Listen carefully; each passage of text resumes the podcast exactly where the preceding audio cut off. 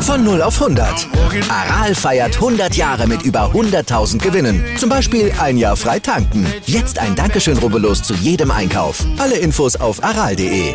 Aral, alles super. Hallo und herzlich willkommen zu Bleu Blanc Rugby, dem deutschsprachigen Podcast über französischen Vereinsrugby. Ich hatte ja wirklich ernsthaft gedacht, dass ich diese Woche nicht über eine Niederlage von Agen würde reden müssen, dass das endlich ein Ende hat, äh, dem Heimspiel gegen Narbonne, aber nein, nein, hat es nicht. Wir kommen noch dazu, fangen vorher mit der Top 14 an. Ich wollte letzte Woche eigentlich einen Witz machen, aber und habe ernsthaft damit gerechnet, dass es diese Woche besser wird, aber naja. Aber bevor, bevor wir zu dem ganzen Schlamassel kommen, fangen wir vorher mit der Top 14 an. Nicht besser lief es für Biarritz. Die haben zu Hause 5 zu 40 gegen Lyon verloren. Der große große Talking Point dieses Spiels war natürlich das Duell, das allererste Duell zwischen den beiden Kuyus, den beiden Brüdern auf der neuen oder jeweils auf der neuen Barnabé für Biarritz und Baptiste für Lyon. Eindeutiges Ergebnis, wer dieses Bruderduell gewinnen konnte. Baptiste Couillou mit zwei Versuchen für, äh, für die Gäste. Relativ klar, also, also was ist relativ klar, wer dieses Duell gewonnen, wer dieses Spiel gewonnen hat auch. Der erste Versuch ähm, wollte eigentlich den Ball aus dem Maul rausnehmen und die, der zweite Versuch Versuch. Sie hatten schon mal von einem einen Versuch vom Maul gelegt vorher. Dann der zweite Versuch kam auch von einem Maul. Wollte eigentlich den Ball rausholen. Hat sie ihn sich schon geschnappt und dann gedacht, ach nee, was die Dicken können, das kann ich auch. Und hat den Ball dann äh, abgelegt am Ende dieses Malls. Der zweite Versuch kam aus einer Interception. Eindeutiges Ergebnis. Ähm, wird natürlich schwierig in der Form für Biarritz. Immer noch früh in der Saison, sechs Spiele sind rum, muss man schauen, was draus wird. Aber so langsam entwickelt sich das zu dem Saisonverlauf, den man irgendwie erwartet hat. So hart es klingt. Bordeaux hat zu Hause 27 zu 23 gegen Montpellier gewonnen. Nachdem man die erste Stunde wirklich komplett dominiert hat, wurde es dann am Ende doch nochmal eng. Ähm, Montpellier die, die, wie gesagt, die ganze erste Stunde in fast allen Kollisionen den kürzeren gezogen haben, was man ja bei Montpellier ja wirklich selten sieht. Ja, das sind ja eigentlich eine Mannschaft, die sehr auf ähm, kräftige Spieler, auf äh, Haut drauf Rugby spezialisiert sind, wie es am Mittelmeer ja oft der Fall ist. Toulon war, ist ähnlich, Béziers war früher immer ähnlich, äh,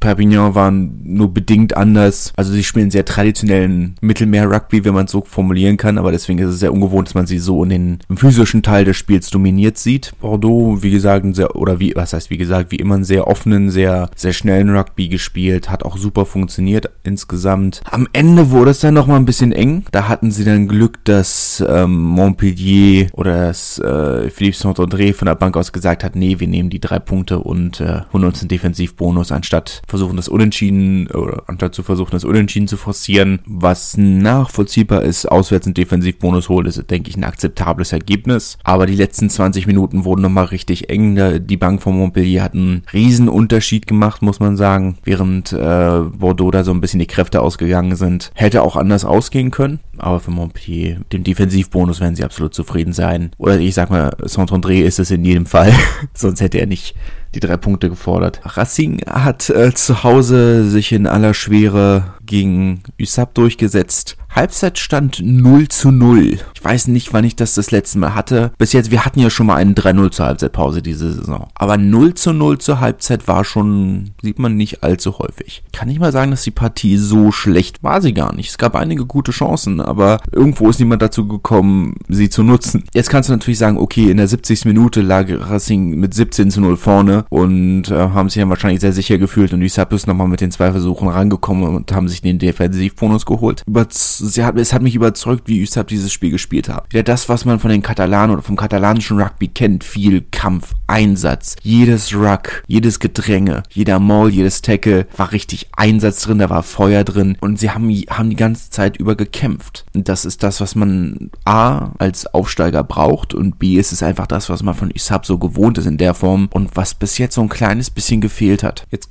sind zwei Spiele, die man nicht allzu sehr vergleichen kann. Defensivbonus gegen schwächelnde man äh, schwächende Pariser zu holen, ist sicherlich was anderes als zu Hause gegen ein Top-Team wie Lyon zu spielen. Nicht, dass Racing kein Top-Team wäre, sind sie natürlich absolut, aber sie sind in dieser Saison noch nicht wirklich in der Form, in der sie gerne wären. Aber da sieht man, so langsam fing man an, die Unterschiede ein bisschen zu sehen, weil es ist jetzt auch nicht so, als wäre USAP in Bestbesetzung angetreten. Also die haben schon rotiert und da sieht man einfach den Unterschied in der Tiefe rüber zu, zu Biarritz, wo es dann, woraus es am letzten Endes, denke ich, ankommen wird, dass Biarritz dadurch, dass sie keinen Zugriff auf die U23-Spieler haben und einfach diese Breite im Kader nicht haben, die USAP hat. Und das wird am Ende, glaube ich, den, den großen Unterschied machen. Für mich ist das einfach ein Zeichen, dieses Spiel, ein Zeichen dafür, dass das funktionieren kann. Aber ich werde ja nicht müde, es zu sagen, wir sind noch früh in der Saison. Biarritz dafür allerdings jetzt nach dem Sieg von Paris äh, Tabellenletzter. Sage nicht, dass das irgendwas heißt, aber es ist natürlich kein allzu schönes Zeichen. Apropos keine allzu schönen Zeichen.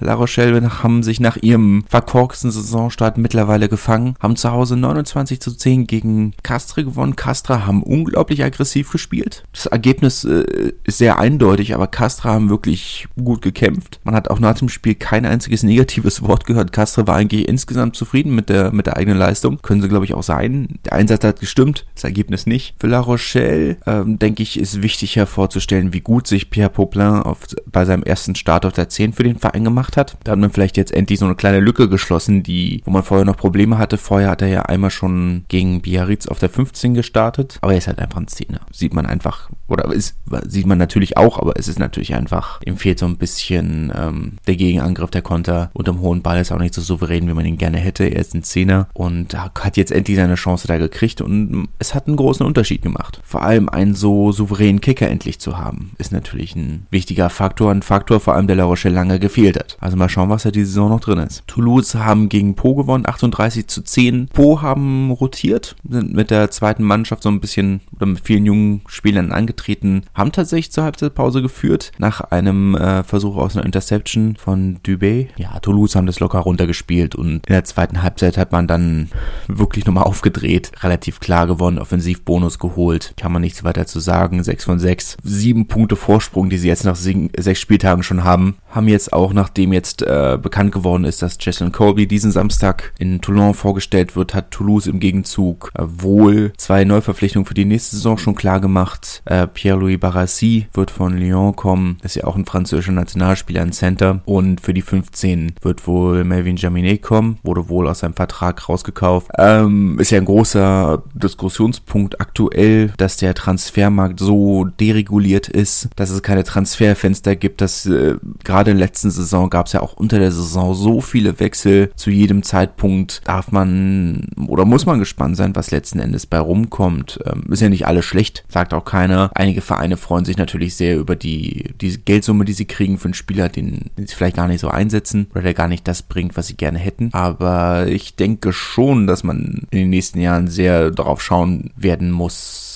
wie man den Transfermarkt regulieren kann. Ob es vielleicht auch Transferfenster geben wird, wie im, wie im Fußball. Aber jetzt die, war jetzt tatsächlich, das ist eine Diskussion, die immer mal wieder aufflammt, aber war jetzt letzte Woche mit dem, mit der Diskussion um, um Jaminet. Geht er, geht er nicht? Wird der Vertrag aufgekauft? Wenn ja, zu welchem Preis? Und meine Toulon haben ja letzten Endes auch etwas mehr als eine Million dafür ausgegeben, dass äh, Jason Kobe zu ihnen kommen kann. Ist jetzt, man, man fängt jetzt auch so langsam an im Rugby diese Transfersummen zu kriegen. Bei Paris haben sie auch, haben, haben sie auch gemacht, haben ja eine ganze Menge Geld für, für den Vertrag von Gelficourt auf den Tisch gelegt, eine ganze Menge Geld für den Vertrag von Johann Maestri. Ist ja jetzt nichts äh, Neues in der Form, aber es häuft sich schon. Apropos Toulon, 13 zu 9 haben sie gegen Brief gewonnen, eine sehr maue Partie. Also es war wirklich uh, zäh sehr zäh. Äh, Patrice Colasso ist angezählt nach diesem doch sehr schwachen Saisonstart. Ein Spiel hat er noch und dann ist ein äh, internes Treffen anberaumt mit allen wichtigen Entscheidungsträgern, ob man ihn behalten wird oder nicht. Ich glaube, die Zeichen stehen auf Trennung. Selbst wenn er das nächste Spiel auch noch gewinnt gegen, wollen wir nachschauen, gegen wen spielen sie als nächstes? Gegen Racine, könnte hart werden. Glaube, dann hätten wir dann schon den ersten Trainerwechsel der Top 14. In der Pro de gab es ja schon welche, aber das dürfte dann jetzt der erste Trainerwechsel der Top 14 werden, denke ich. Brief, absolut zufrieden, Defensivbonus mitgenommen, mehr kannst du nicht erwarten. Punkt. letzten Endes. Stade Francais haben Sonntagabend dann noch gegen Clermont gewonnen, 22 zu 14. Werden sie mit zufrieden sein? Das werden sie mit zufrieden sein, klar, mal so wenig wie sie bis jetzt ge äh, gewonnen haben, sie sind immer noch im Relegationsplatz. Clermont sind sicherlich enttäuscht. Schon lange her, dass sie so, so einen schwachen Saisonstart hatten. Das letzte Mal, nachdem sie Meister waren, da hatten sie wenigstens was anderes im Hinterkopf. Sind jetzt nach sechs Spieltagen nur Elfter. Ich meine, die eine Sache, aber sie liegen jetzt schon nach sechs Spieltagen 17 Punkte hinter Tabellenführer Toulouse. Das ist dann schon viel. Aber es ist ja das, was ich jetzt seit einer Weile letzten Endes irgendwo oder seit, seit der Saisonvorschau gesagt habe, dass man Clermont, glaube ich, nicht mehr als Top-Team betrachten darf. Also darf schon, aber kann. Dass sie diese Saison, glaube ich, nur im, im Mittelfeld abschließen werden. Aber da muss noch was passieren, weil sie haben letzten Endes eine große Kontinuität ge äh, gehabt. Es ist jetzt nicht so, als hätten sie so einen massiven Bruch gehabt. Sie haben nur zwei Spieler neu geholt. JJ Hanrahan, der auch in Fairness bis jetzt jedes Spiel gespielt hat. Und jetzt äh, Thomas Lamanini, der sein, sein Debüt gegeben hat. Und jetzt kannst du natürlich sagen, klar, John Gibbs ist neu. Aber so neu ist er auch wieder nicht, solange wie er Co-Trainer war. Es war jetzt eigentlich mit dem Maß an Kontinuität, das der Verein immer hat, jetzt eigentlich keinen großen Grund, weshalb, weshalb man diesen schwachen Saisonstart haben sollte, außer dass der Kader halt einfach nicht mehr so gut ist, wie er früher mal war. Es war jetzt, weil, meine, vor allem, da wird jetzt über Dinge geredet, uh, sie haben große Neuerung bei Clermont, Damien, Pin, äh, Damien Pinot wurde auf, wurde als, wurde äh, auf der Center-Position gespielt. Er hat als Center gespielt. Eine große Innovation, uh, die hat sich ausgezahlt, die Innovation. Er ist ein Center. Ich meine, es ist nun, er spielt noch nicht so lange auf dem Flügel. 2019 hat er das erste Mal auf dem Flügel gespielt. 2018, 19. Er war eigentlich immer ein Center. ist es jetzt, ist jetzt, jetzt die große Neuerung? Ist das jetzt das Maß an Innovation, dass wir erwarten, dass Spieler auf ihren angestammten Positionen spielen? Sind wir so, sofort davon abgekommen, dass wir sagen, also Center-Position darf nur noch von, von Flyhalves gespielt werden? Oder, man versteht mich nicht falsch. Ja, er hat sich auf dem Flügel echt stark gemacht. Aber wir müssen jetzt auch nicht, ich meine, wir reden hier nicht mal von irgendwie von Twitter-Unterhaltung. Wir reden von L'Equipe. L'Equipe hat die mutige Entscheidung von John O'Gibbs, einen Center auf der Center-Position zu spielen. Ich rede mich vielleicht mehr darüber auf, als ich sollte, aber meine Fresse, Leute. Das kann doch nicht sein. Worüber reden wir denn? Nächstes Spiel wird auswärts in Montpellier. Montpellier ist ja auch so ein bisschen der Angst, einer der Angstgegner von Clermont. Die haben mittlerweile ja einige, neben Racing und Castre, man sieht mittlerweile einige Angstgegner. Bordeaux auch. Muss man schauen, was daraus wird. Ich denke, dass wir vielleicht davon abkommen müssen, das als schlechten Saisonstart zu betrachten und das vielleicht als das Niveau sehen, das Clermont mittlerweile hat. Camilo Lopez, Morgan Parra sind halt beides auch nicht mehr die jüngsten. Und wenn ein Backup Sebastian Bézi ist, der schon lange nicht mehr irgendwo auch nur zweite Wahl war, so hart es klingt, möchte ihm da auch gar nicht zu nahe treten, kann man, muss man vielleicht auch darüber reden, dass der Verein, der lange von der eigenen Akademie gelebt hat, die auch nach wie vor durchaus gutes Talent produziert. Ich meine, das große, die große Stärke war von Clermont war immer, dass sie zusammen mit den Saracens und Leinster eigentlich die größte Durchlässigkeit zwischen den verschiedenen Altersklassen und den verschiedenen Mannschaften im, im europäischen Rugby haben. Aber das, was jetzt nachkommt, ist halt nicht mehr so ist immer noch gut. Immer noch, immer noch gute Spiele, aber halt nicht mehr ganz auf dem Niveau von dem, was, was früher gekommen ist. Haben andere Vereine halt einfach sehr deutlich nachgezogen. Das war es vorläufig zur, zur Top 14. Machen wir weiter mit der Pro D2. Da gab es ja am Donnerstagabend das etwas überraschende oder überraschend angesetzte Topspiel zwischen Rouen und Grenoble. Äh, 16 zu 21 ist es äh, für die Gäste aus dem Isère ausgegangen. Defensivbonus, zumindest für die Normannen, die sich äh, mittlerweile ja doch im, im Stade Robert de Auchan richtig zu Hause fühlen. Muss man auch sagen, dass es ein richtig großer Fortschritt ist, jetzt äh, das neue Tra oder das alte Stadion wirklich in ein richtiges Trainingsgelände zu verwandeln.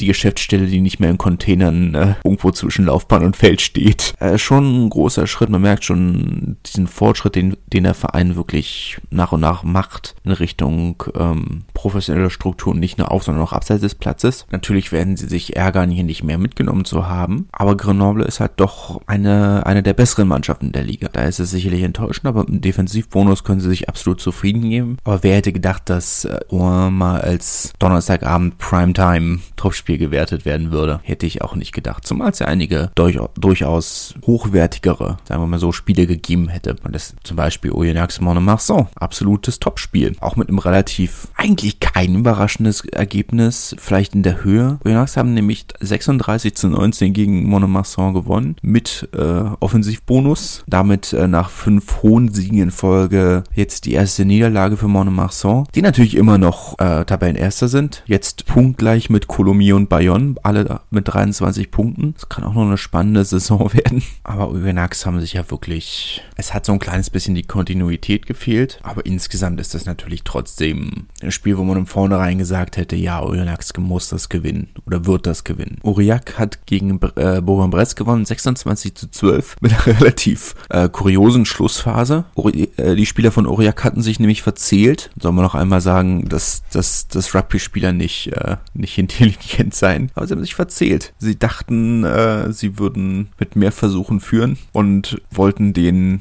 Offensivbonus holen. Dabei haben sie nur mit äh, 13 haben sie äh, mit 3 zu 2 Versuchen geführt, geführt und hätten den Offensivbonus gar nicht mehr erreichen können. Man muss ja drei Versuche mehr haben als der Gegner. Bei 3 zu 2 Versuchen und der abgelaufenen Uhr ist es natürlich etwas schwierig, aber sie haben sich verzählt. Sie dachten, sie würden höher führen, schätze ich. Gut, bis 4 zählen ist schwierig. Kann ich auch nicht. Bin ich mal froh, dass ich die Nummern auf, dem, auf, auf meinem Rücken habe, sonst würde ich, würde ich auch nicht bis 3 zählen können. Trotzdem, wichtiger Sieg im Abstiegskampf gegen Bourg-en-Bresse, die sich, wobei ich muss sagen, Bourg-en-Bresse haben mich wirklich bis jetzt enttäuscht. Ich weiß, dass ich mit meiner Einschätzung relativ alleine dastand, dass ich sie äh, als Überraschungsmannschaft der Saison gezählt habe oder gewertet habe. Das kann auch immer noch kommen. Bis jetzt sind sie ja hauptsächlich nicht auf den Abstiegsplätzen, weil andere Top-Mannschaften, zu denen wir noch kommen, sehr enttäuscht haben oder noch mehr enttäuscht haben. Aber ein bisschen mehr hatte ich mir schon erhofft, muss ich sagen. Frau Uriak, ja, eigentlich relativ klar jetzt mittlerweile schon, dass sie mit dem Abstiegskampf nichts am Hut haben werden. Daher da relativ klares Ergebnis. Kommen wir zu Agen. 15 zu 17 haben sie zu Hause gegen Narbonne verloren. Trainerwechsel haben sie schon gehabt. So langsam wird's, denke ich, vor allem wenn man sich Gesichter nach dem Spiel anguckt oder angeguckt hat, waren mehrere Spieler mit, äh, die, die wirklich geweint haben. Gesichtsausdrücke auch auf der Seitenlinie. Man hätte meinen können, sie wären jetzt schon abgestiegen irgendwo. Die Mannschaft ist so am Boden, es ist nicht mal mehr witzig. Bis jetzt war ich ja irgendwie immer noch so, ach guck mal, die haben schon wieder verloren. Witzig. Aber es ist nicht mehr witzig. Die Mannschaft ist so am Boden. Ich glaube, selbst wenn es jetzt irgendwo klickt und sie tatsächlich mal gewinnen, ich glaube, weiß nicht, ob das noch reicht. Ich weiß auch nicht, was der Verein noch, noch machen kann aus einem harten Reset und ich habe keine Ahnung. Da stimmt gar nichts mehr. Klar, wir wussten im Vornherein, dass es eine schwierige Saison wird. Aber Leute, mal jetzt mal ehrlich. Sie haben jetzt schon gegen beide Aufsteiger zu Hause verloren. Das ist schon hart. Das ist schon, schon sehr hart. Man weiß auch nicht mehr mehr, was man noch zu sagen soll. Du hast ja einige Spieler, ich meine, das waren ja, war ja auch der, jetzt die Sache zum Beispiel mit JJ Taulangi, der für Agen wurde er vorzeitig sogar entlassen. Und in Narbonne ist er ja dann jetzt seit Anfang der Saison Narbonne und der wirkt ja wie ein komplett neuer Spieler. Ich meine, über Spiel selbst müssen wir, glaube ich, gar nicht so viel sagen. Ähm, der Anne Pendant hat vom, von einem Spiel geredet, das auch als Topspiel der fünfklassigen Federal Dönig fehl am Platz gewesen wäre. Es war kein gutes Spiel. Äh, die ganze zweite Halbzeit auch äh, beide Mannschaften in Unterzahl. Karl Extens für Narbonne und oh, ich weiß nicht mehr, wer, wer bei Agen die rote Karte gesehen hat. Äh, aber die erste Halbzeit haben sie mit 13 gegen 14 zu Ende gespielt. Es war kein gutes Spiel. Aber Agen war nah dran zu gewinnen und sie haben es schon wieder in den Sand gesetzt. Narbonne, die da ähm, in der 75. Minute äh, den Versuch gelegt haben, durch Sitauti, der von Midol auch zum Spieler der Woche ernannt wurde, das äh, weiß man nicht mehr mehr, was man noch zu sagen soll. Also, sie haben im Februar 2020 das letzte Mal ein Spiel gewonnen auf dem Platz. Sie haben ja zwischendurch ein Spiel mit 28-0 gewonnen im Challenge Cup äh, weil Benetton und Treviso Covid-bedingt äh, keine Mannschaft zusammengekriegt haben, haben sie am grünen Tisch 28-0 gewonnen. Aber das letzte Mal, dass sie auf dem Platz gewonnen haben, war, da wussten wir noch nicht mal, dass diese Pandemie kommen wird. Muss man sich mal, was sind es jetzt, 34, 35 Niederlagen in Folge? Wie gesagt, nur unterbrochen durch diese eine, durch diesen einen Sieg am, am grünen Tisch. Und zeitgleich wird natürlich das Stadion weiter, weiter renoviert, wurde ja alles entschieden, als man noch von einem hart erkämpften Klassenerhalt in der Top 14 geträumt hat. Und jetzt spielen sie nächste Saison nicht zu Hause gegen Toulouse, sondern Obenas. Carcassonne haben zu Hause gegen Provence Rugby verloren, 28 zu 30. Enges Spiel, gutes Spiel vor allem, jetzt auch im Kontrast zu äh, Carcassonnes Lo Lokalrivalen aus Narbonne. Provence endlich, endlich mal wieder mit einem, Auswärtssieg. Es wird ja immer wieder Zeit, dass wir über die sportlichen Dinge bei dem Verein reden, kommt ja auch nicht zur Ruhe. Ich will gar nicht so viel über dieses Spiel sagen. Es ist irgendwo für Carcassonne ist eine super Leistung. Klar werden sie sich ärgern, nicht gewonnen zu haben, aber wenn sie haben Punkt mitgenommen und das sammelt sich alles an, wenn sie am Ende der Saison Mittelfeld landen, sind sie zufrieden. Für Provence, die ja wirklich viel Geld investiert haben, mittlerweile ja sogar mit einem ehemaligen französischen Nationalspieler auf dem Feld, Alexandre Flancard hat endlich sein Debüt gegeben, ist das jetzt endlich mal so ein Resultat, wo man denkt, okay, ja, das ist, das ist das, was man, was man erwartet, was man erhofft und wo man denkt, okay, das sind die Ergebnisse, die Provence holen muss. Mal schauen, was, wie es weitergeht. Äh, Nevers hat zu Hause gegen Colomiers gewonnen, 19 zu 17, hart erkämpfter Sieg. Für Colomiers, Colomiers eine sehr enttäuschende Niederlage. Für Nevers sehr wichtig, ich habe es immer mal wieder erwähnt. Nevers hat eine große Schwäche gegen Top-Teams. Sie waren immer so an diesem komischen Punkt, wo sie gegen die schwachen Mannschaften sehr eindeutig gewonnen haben oder gegen die schwächeren Mannschaften, aber gegen die stärkeren auch sehr eindeutig verloren verloren. Und das ist jetzt so ein wichtiger Schritt in der, in der Evolution, dass sie, dass sie jetzt auch wiederholt gegen Top-Mannschaften gewonnen haben oder zumindest Punkte geholt haben. Es war zumindest das Unentschieden in Bayonne und jetzt ein Sieg gegen Colomiers, das sind schon, schon ein wichtiger Fingerzeig in die richtige Richtung. Colomiers sind immer noch Zweiter. Klar, wie gesagt, punktgleich mit Bayonne und Mane aber sie sind Zweiter, mit sind sie zufrieden. Aber für Nevers ist das, glaube ich, ein wichtiges Resultat. Einfach für die, für die Psyche, dass man, dass man sich erinnert, ja, wir können auch gegen die Top-Mannschaften gewinnen. Montauban hat 25 zu 19 gegen Wann gewonnen. Für Wann ist es immer noch schwierig, auch mit sechs Niederlagen aus sechs Spielen. Auch da muss was kommen. Man hat jetzt, äh, oder es werden jetzt einige Spieler äh, dazugeholt, nachdem man ja eigentlich mehr auf die eigene Jugend setzen wollte, hat man jetzt gesagt, okay, wir, wir holen noch ein, zwei zusätzliche Spieler jetzt für diese Saison. Es kursieren ein paar Namen, aber noch sind es alles Gerüchte und Gerüchte kommentiere ich nur, wenn ich Lust drauf habe oder wenn es um Biarritz geht. Also mal schauen, was da tatsächlich kommt. Ähm, auch wenn sie sich fangen, könnte das mit den Playoffs dieses Jahr dann doch nach fast einem Drittel der Saison oder bald einem Drittel der Saison schwierig werden. Montauban auf der anderen Seite deutlich besser, als ich gedacht habe. Fünf Sieger sechs Spielen. Hatte ich irgendwo so nicht einge einge eingeplant. Ich dachte, das wird nochmal so eine Umbruchssaison. Aber bis jetzt sieht es schon sehr solide aus. Ich glaube nicht, dass sie in die Nähe eines Aufstiegs kommen, aber trotzdem. Wo in die Nähe eines Aufstiegs kommen, das gleiche gilt auch für Bézier. Ich glaube nicht, dass sie in die Nähe eines Aufstiegs kommen, aber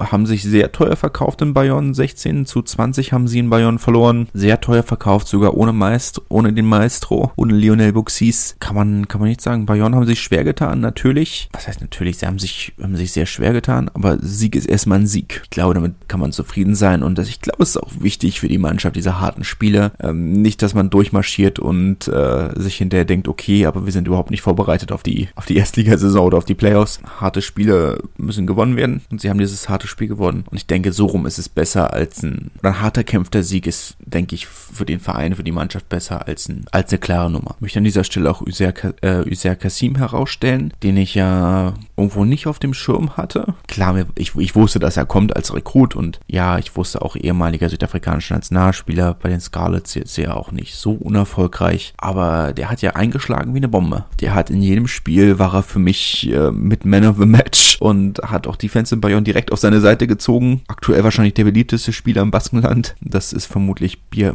bei Biarritz mit eingeschlossen. Starke Leistung. Der wird fehlen, wenn er innerhalb der nächsten Jahre in Rente geht. Kurz äh, zur, zum Thema Adlerwatch in der Pro D2. Chris Hissenbeck äh, kam für Wann von der Bank, hat vier Punkte beigesteuert, zwei Erhöhungen. Aber ansonsten, ja, wie gesagt, äh, Julius Nostadt ohne Spielzeit äh, in Castre. Ich hoffe, das wird sich ändern, wenn wir zum internationalen Fenster kommen. Erik Marx bei Wann natürlich nach wie vor verletzt. Und äh, weil wir schon bei deutschen Nationalspieler sind, fangen wir einfach mal mit, einfach mal mit Syren gegen Valence Romans an. Ist ja auch ein deutscher Nationalspieler involviert gewesen, Tim Menzel, der Scrum Half, der kam kurz nach Beginn der zweiten Hälfte in der 45. Minute und hat das Spiel gut gelenkt, ähm, dass man doch diesen Sieg noch äh, zu Ende gebracht hat. Syren natürlich keine Top-Mannschaft, auch wenn sie ähm, überraschend gut gespielt haben. Als Curtain Raiser, wie man es so schön nennt, in der Arena gespielt, bei ihrem Partnerverein Racing. Auch wenn es natürlich ähm, zeitliches, eine zeitliche Lücke zwischen ihrem Spiel und dem Spiel von Racing gab. Äh, aus Corona-Gründen musste ja vorher einmal alles leer gemacht werden, bevor Spieler und Zuschauer für das zweite Spiel gegen Perpignan reinkommen durften. War natürlich nicht ganz so nur bedingt äh, vor den großen Zuschauerzahlen, aber trotzdem, bei den Jean Bois, als sie ähm, Stadion von Stade Francais gespielt haben, war es eigentlich gar nicht so schlecht. 4000 Leute waren da, kann man eigentlich nicht meckern. Das ist für diese Liga eine spektakulär gute Zuschauerzahl. Ich weiß gar nicht, ich glaube, dieses Wochenende war es nur ein einziges Spiel, das da auch nur annähernd rangekommen ist, nämlich das Derby zwischen Cognac und Soyon Goulem. Waren auch knapp 4.500 Leute. Ansonsten tingelt es ja alles eher so um zwischen 1000 und, und 2.500 Zuschauern. Bei manchen mehr, bei manchen weniger. Syren weniger der Zuschauerschnitt natürlich etwas schwach, auch weil sie ja letzte Woche gar keine Zuschauer hatten, weil sie auf dem, auf dem Trainingsplatz gespielt haben. Äh, 17 zu 21, äh, sie haben Bonuspunkt, Defensivbonus geholt. Valence Romans marschiert natürlich weiter vorne mit. Für mich ja groß der, oder nach wie vor der große Favorit für den, für den direkten Wiederaufstieg. Kann man, glaube ich, äh, so abhaken und sagen, ja, verdientes Ergebnis und das erwartete Ergebnis. Nizza haben 18-12 gegen Bourgoin gewonnen. Bourgoin haben sich gefangen nach der Klatsche letzter, der letzten Woche äh, so, zumindest ähm, ein bisschen angenähert. Nizza weiter etwas enttäuschend. Ähm, Nizza dieses Wochenende auch ohne die beiden deutschen Nationalspieler, weder Kurt Haupt noch äh, Mika Tjumenev haben gespielt. Vielleicht deswegen ein so knappes Ergebnis. Äh, wobei man schon sagen muss, dass Kurt Haupt ja eigentlich fast jedes Spiel bis jetzt gespielt hat. Auch in der letzten Saison war er eigentlich in fast jedem Spiel dabei. Nizza nach wie vor etwas enttäuschend. Die haben den äh, verpatzten Aufstieg des, der letzten Saison nach wie vor nicht verdaut. Nach, nach fünf Spieltagen immer noch mit mehr Niederlagen als mit Siegen. 3 zu 2 natürlich ähm, punktgleich Gott, ist das eine, eine Liga. Punktgleich mit Dijon, Dax äh, und Soyon Goulem. Vier Mannschaft, die vier Mannschaften mit zehn Punkten. Natürlich ist noch alles offen. Albi auf dem vierten Platz hat auch nur 14 Punkte. Da ist noch alles offen. Aber bis jetzt äh, sehr enttäuschender Saisonverlauf. Ja, sie haben sich auch vom Kader her insgesamt verschlechtert. Nicht, dass sie einen schlechten Kader hätten. Sie haben immer noch einen der besten Kader der Liga. Aber insgesamt, ähm, na klar, wenn du einen Spieler wie Lionel Mapo verlierst, ist das natürlich immer ein, immer ein Verlust. Wenn du einen südafrikanischen Nationalspieler, der noch nicht so lange aus dem, äh, aus der Nationalmannschaft raus ist, in der dritten Liga hast, macht das einen Unterschied. Auch wenn er sich schwer getan hat, letzte Saison sich äh, wirklich anzupassen an das Niveau, hat einige Spiele gebraucht, um, um sich zu integrieren in die Mannschaft oder integriert zu werden in die Mannschaft. Das ist ja keine Einbahnstraße, aber schon, schon schwierig. Vor allem, wenn man dachte, okay, der Trainerstab hat sich verbessert, muss man schauen. Apropos Trainerstab, der sich verbessert hat und Nizza, eine Randnachricht, die vielleicht in der nächsten bei den Frauen besser dran wäre, aber sonst vergesse ich es wieder. Magda Marso hat bei äh, beim AS Bayonne als äh, Sturmtrainer unterschrieben. Auch eine sehr überraschende Nachricht, weil sie ein relativ großer Name ist, der sicherlich aufgrund seiner Krankheit mittlerweile etwas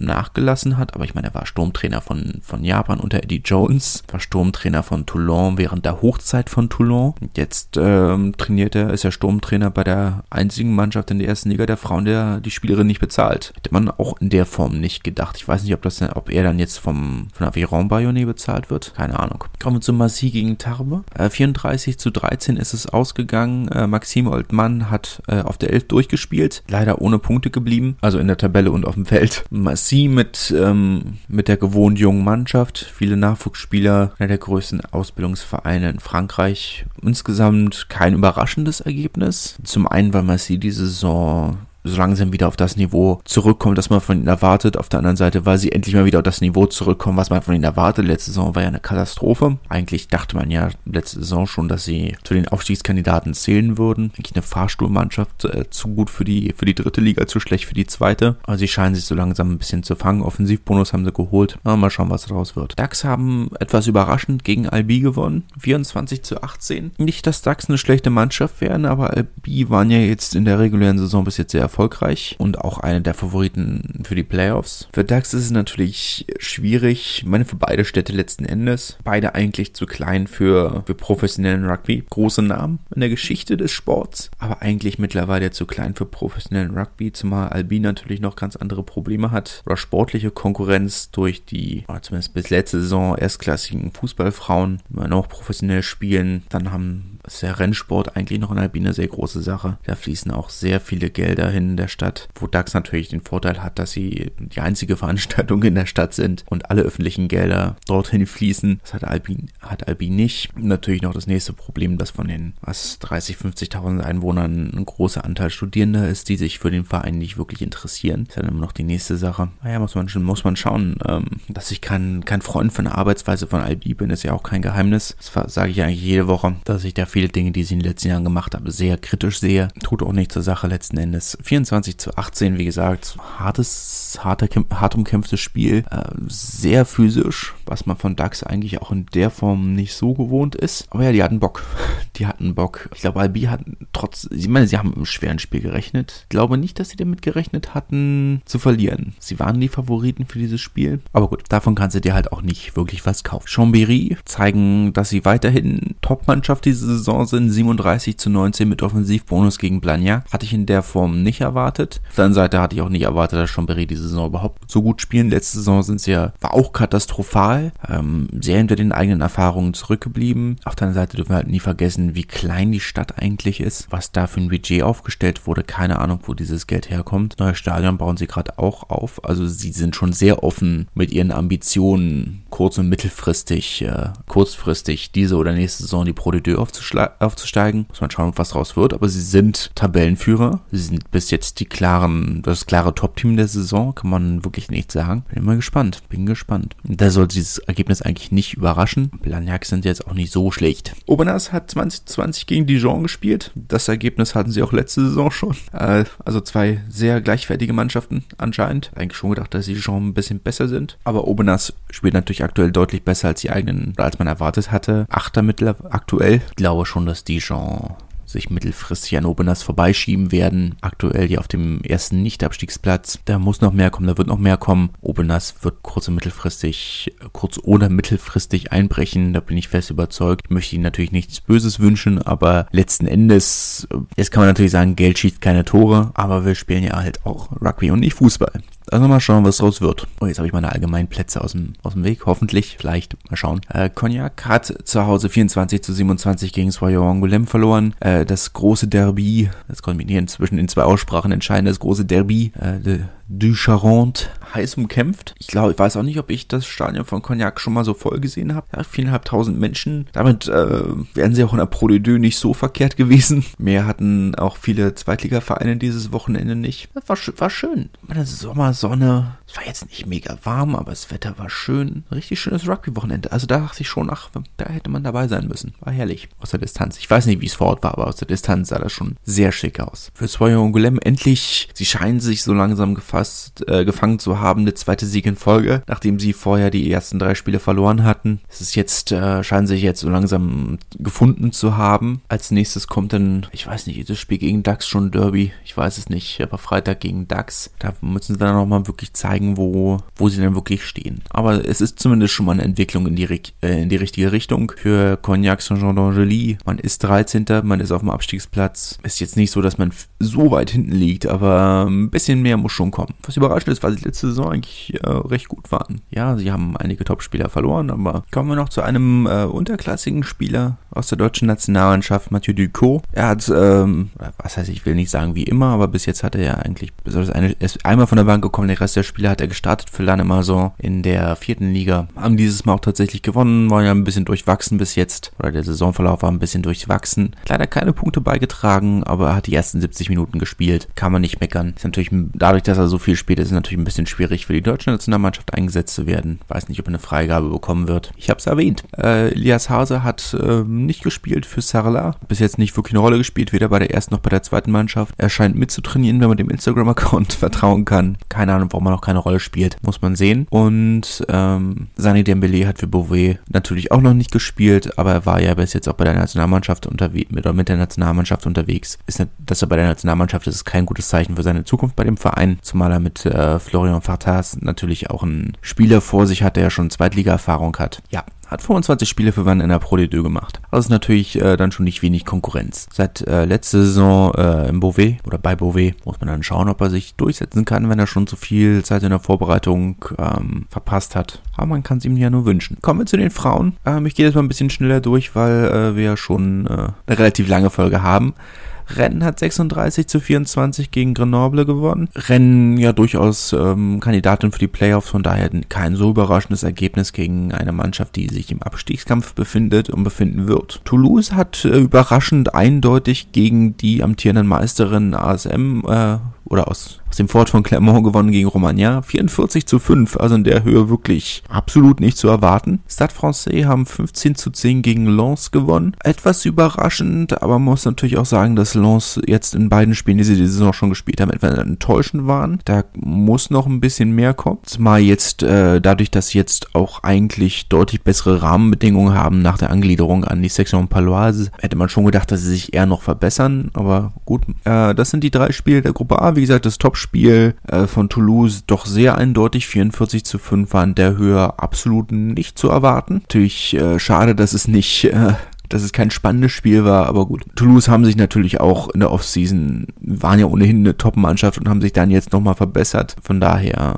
nicht überraschend, dass sie, dass sie so weit vorne liegen, aber dass, dass Romagna es nicht knapper gestalten konnten, ist dann schon überraschend. Der AS Bayonne hat äh, 13 zu 15 gegen Lyon verloren. Äh, die Zeit von Bayonne in der ersten Liga dürfte wohl vorbei sein, nachdem sie ja nur wirklich der letzte und einzige Verein der Liga sind, die ähm, nicht mal semi-professionelle Strukturen anbieten. Nach allem, was man liest, verweigern sie den Spielerinnen wohl den wohl eigentlich zugesagten Zugang zu den Strukturen vom, von Aviron Bayonnais. Klar haben sie jetzt mit, äh, wie bereits angesprochen, Magda Maas eine wirklich äh, gute Neuverpflichtung als Sturmcoach, aber auch kurzfristig wird das wahrscheinlich nicht reichen, um, um die Klasse zu halten. Lille haben 17 zu 34 gegen Bordeaux verloren. Lille, ja, durchwachsen diese Saison haben zwar auch schon gewonnen, aber zwei recht hohe Niederlagen, unter anderem äh, auch in Blagnac, also gegen durchaus favorisierte Teams. Aber es ist trotzdem natürlich zu wenig. Für Bordeaux ist es äh, ein Schritt in die richtige Richtung. Man hat natürlich nicht die leichteste Gruppe mit äh, Montpellier und Blagnac noch dabei. Man ist äh, sicherlich Favorit für die Top 3, aber wie rum oder welche Platzierung innerhalb der Top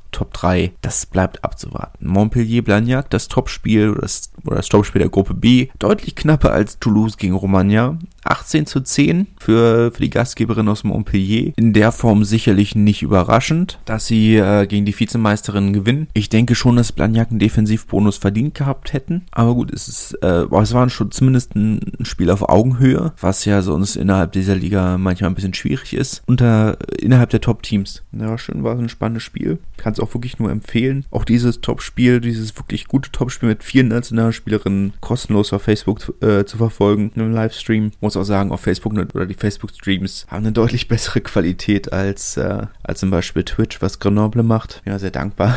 Ich finde es ein bisschen schade, dass Toulouse meistens keinen eigenen Livestream anbietet. Das sind ja dann, das ist ja dann doch auch eine Mannschaft, die man, bei der es sich lohnt, ein bisschen genauer raufzuschauen.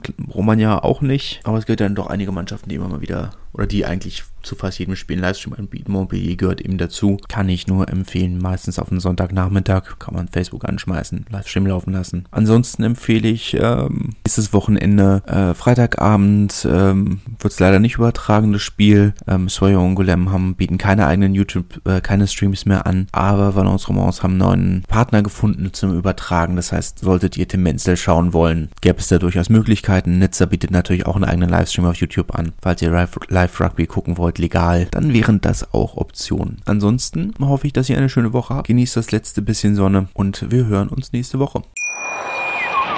Wie viele Kaffees waren es heute schon? Kaffee spielt im Leben vieler eine sehr große Rolle. Und das nicht nur zu Hause oder im Café, sondern auch am Arbeitsplatz. Dafür gibt es Lavazza Professional. Kaffee am Arbeitsplatz, der genauso lecker schmeckt wie in eurem Lieblingscafé. Die perfekte Kaffeelösung für jede Art von Unternehmen. Klein, mittel, groß. Ihr habt auf jeden Fall einen Kaffee, der schmeckt.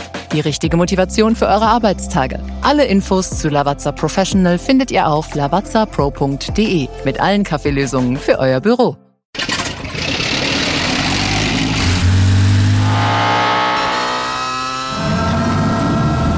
Von 0 auf 100. Aral feiert 100 Jahre mit über 100.000 Gewinnen. Zum Beispiel ein Jahr frei tanken. Jetzt ein Dankeschön, rubbellos zu jedem Einkauf. Alle Infos auf aral.de. Aral, alles super.